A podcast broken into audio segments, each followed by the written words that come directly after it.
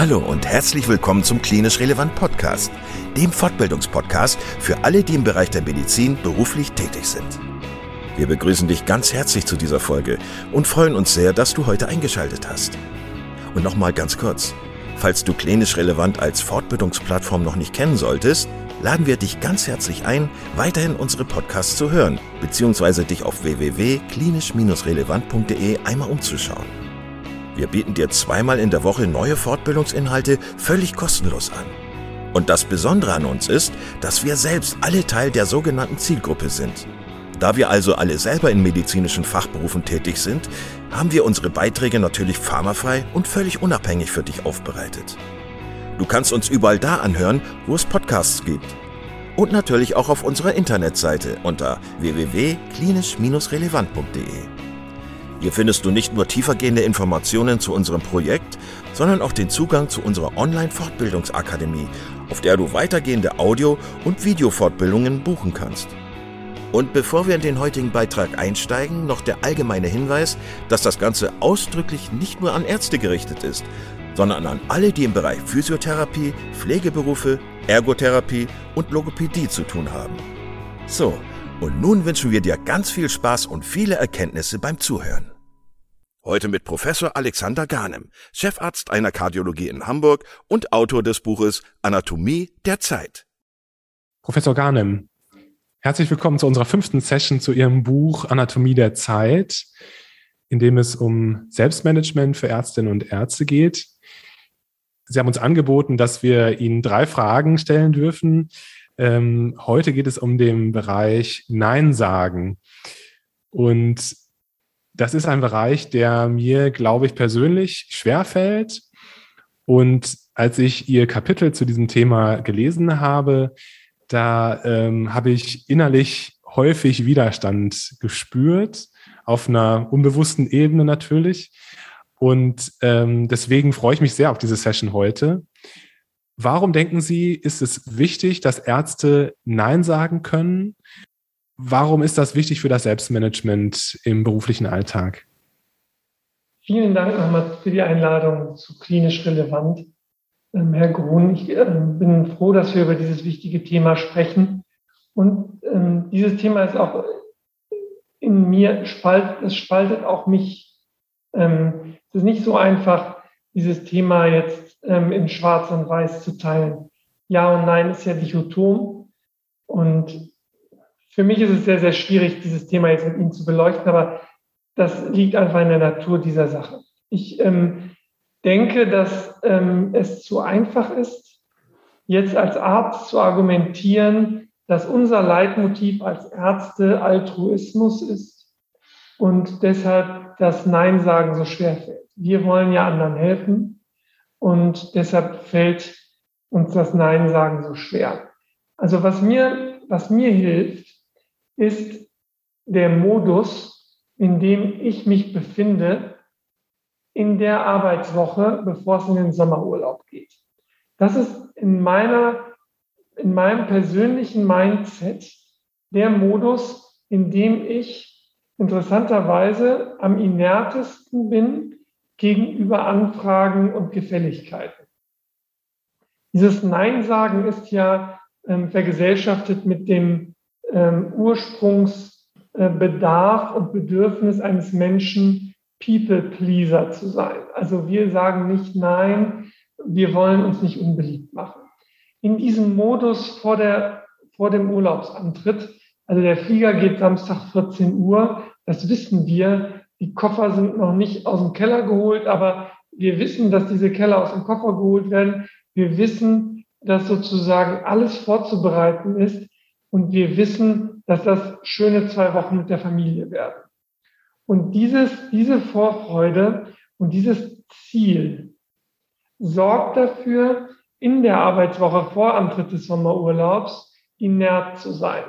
Und dieser Mindset hilft mir, mich gegenüber einem hast du mal zwei Minuten, könntest du mal dies oder wäre es nicht gut, wenn wir das und das dem gegenüber ein bisschen zurückhaltender zu sein.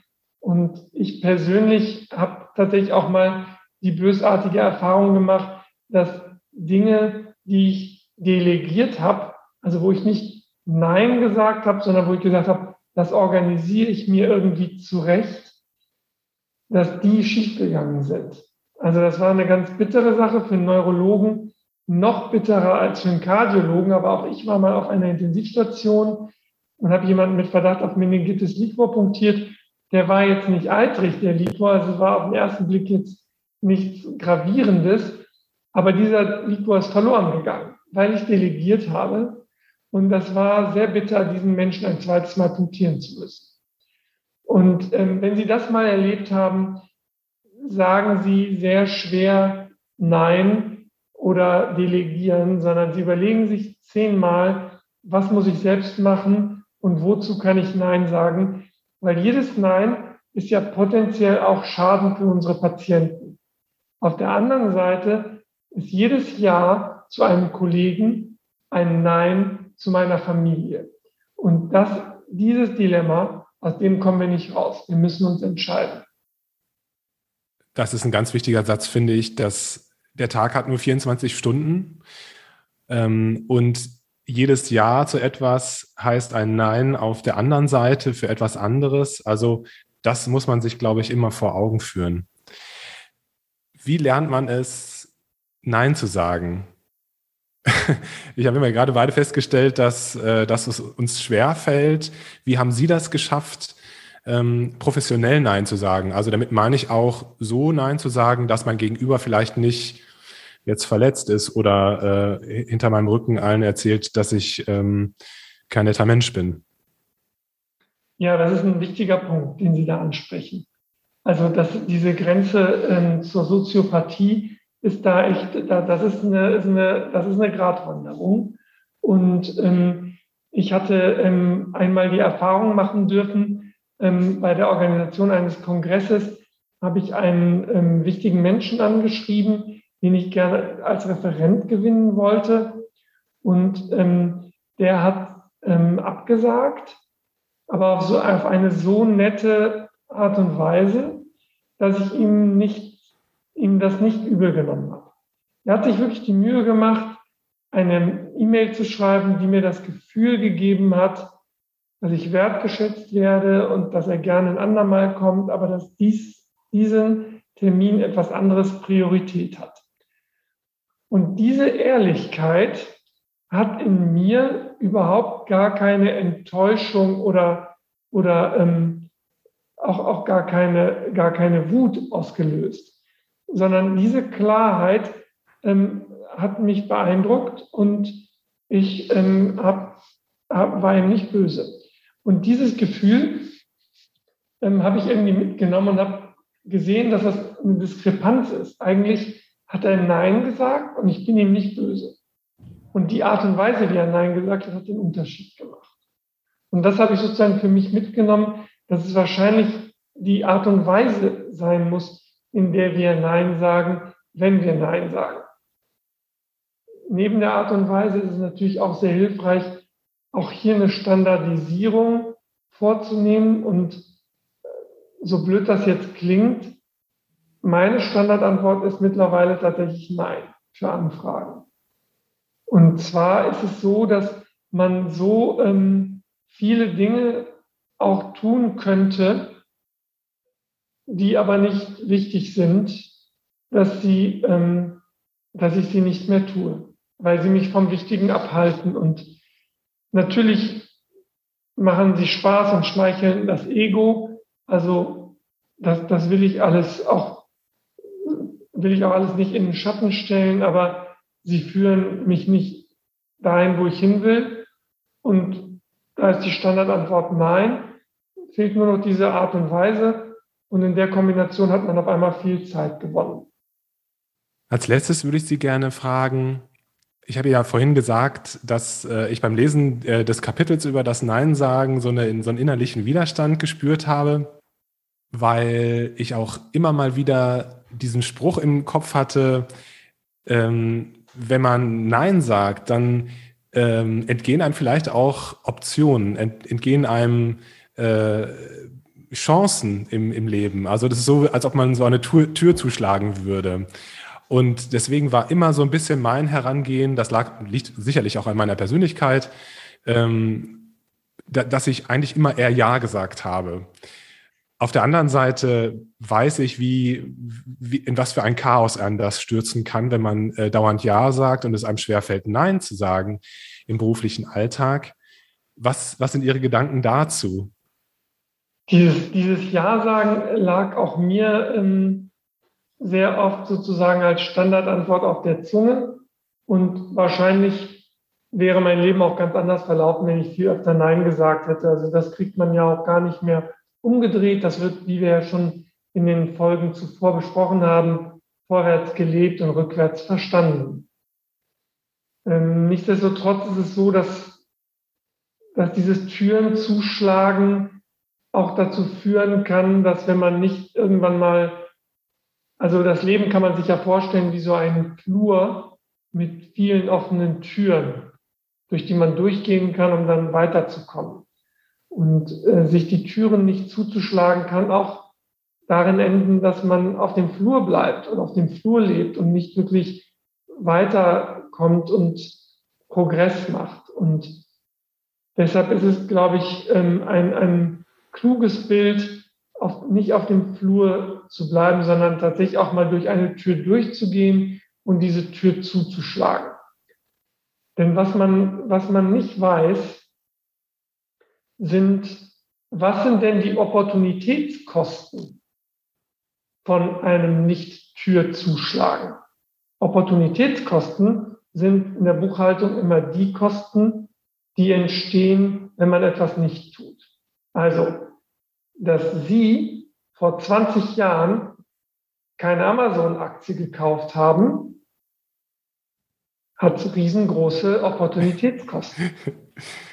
Damals haben Sie vielleicht anders darüber gedacht, aber rückwärts betrachtet ist es eine Tür, die Sie hätten durchschreiten sollen und diese Aktien kaufen sollen, weil 20 Jahre später sind Sie an einem Ergebnis, bei dem sind Sie nicht, wenn Sie diese Tür offen gelassen hätten. Deshalb, ich glaube, diese Opportunitätskosten sind enorm, die wir haben, wenn wir uns nicht entscheiden. Denn sich nicht zu entscheiden, ist auch eine Entscheidung. Und wir verpassen viel, wenn wir dies nicht tun. Deshalb, also ich, ich ähm, habe viele Türen offen gehalten und habe hab auch, muss ich sagen, dadurch, dass ich diese Opportunitätskosten ja nicht kenne, lebe ich trotzdem glücklich. Aber es gibt viele Menschen, die entscheiden können und gut entscheiden und eine ganz andere Karriere eingeschlagen haben, weil sie entschieden haben. Deshalb, ich glaube, sich Türen offen halten oder auch mal Türen zuschlagen, ist tatsächlich ein, ein, ein wichtiges, eine, eine wichtige Ambivalenz. Man muss sozusagen auch mal entscheiden und durch Türen durchgehen und dann tatsächlich diesen, diese Entscheidung auch bewusst tragen und genießen. Professor Garnem, vielen, vielen Dank für Ihre spannenden Tipps und Ausführungen. Ich möchte gerne alle Hörerinnen und Hörer nochmal hinweisen auf den Podcast, den wir schon mal zusammen aufgenommen haben, ähm, zu Ihrem Buch. Da haben Sie alles erklärt und alles erzählt, worum es in Ihrem Buch geht und für wen das Buch ähm, konzipiert ist. Und ich möchte alle auch nochmal darauf hinweisen, dass wir schon andere Sessions aufgenommen haben, die ja die bestimmten äh, wichtigen Anteile und Bereiche Ihres Buchs nochmal aufgreifen und besprechen. Vielen Dank für Ihre Zeit, Professor Garnim. Vielen Dank für die Einladung, Herr Grun. Vielen Dank, dass du heute wieder zugehört hast und unser Gast gewesen bist. Wir hoffen sehr, dass dir dieser Beitrag gefallen hat und du etwas für deinen klinischen Alltag mitnehmen konntest. Wenn dem so sein sollte, dann wie immer gerne der Aufruf, teile doch diesen Podcast mit deinen Kolleginnen und Kollegen, damit auch andere davon profitieren können. Und du darfst uns natürlich auch eine positive Bewertung bei Apple Podcasts hinterlassen. Wenn du mal Lust hast mitzumachen, denn wir verstehen uns ja als eine offene Fortbildungsplattform, dann bist du ganz herzlich eingeladen, dich zu melden unter kontakt.klinisch-relevant.de. Vielleicht gibt es ja ein Thema, das du ganz spannend findest und wo du dich besonders gut auskennst. Und dann würden wir sehr gerne mit dir sprechen. An dieser Stelle der Hinweis noch auf unsere Social Media Kanäle und unser Newsletter auf www.klinisch-relevant.de. Und es gibt wieder neue Kurse auf unserer Fortbildungsplattform. Das Ganze ist natürlich nicht nur für Ärzte, sondern auch für Physiotherapeuten, für Pflegende, Ergotherapeuten und für Logopäden konzipiert. Beachte auch, dass du einen 5-Euro-Gutschein bekommst, wenn du dich in unsere E-Mail-Liste für Newsletter einträgst. Dann kannst du mit diesem Gutschein in der Fortbildungsakademie einkaufen, denn da gibt es viele spannende Beiträge. Schau dich doch einfach mal dort um. Also, ich wünsche dir jetzt eine gute Zeit und freue mich schon, wenn du beim nächsten Mal wieder einschaltest. Pass auf dich auf, bleib gesund. Bis zum nächsten Mal. Ciao.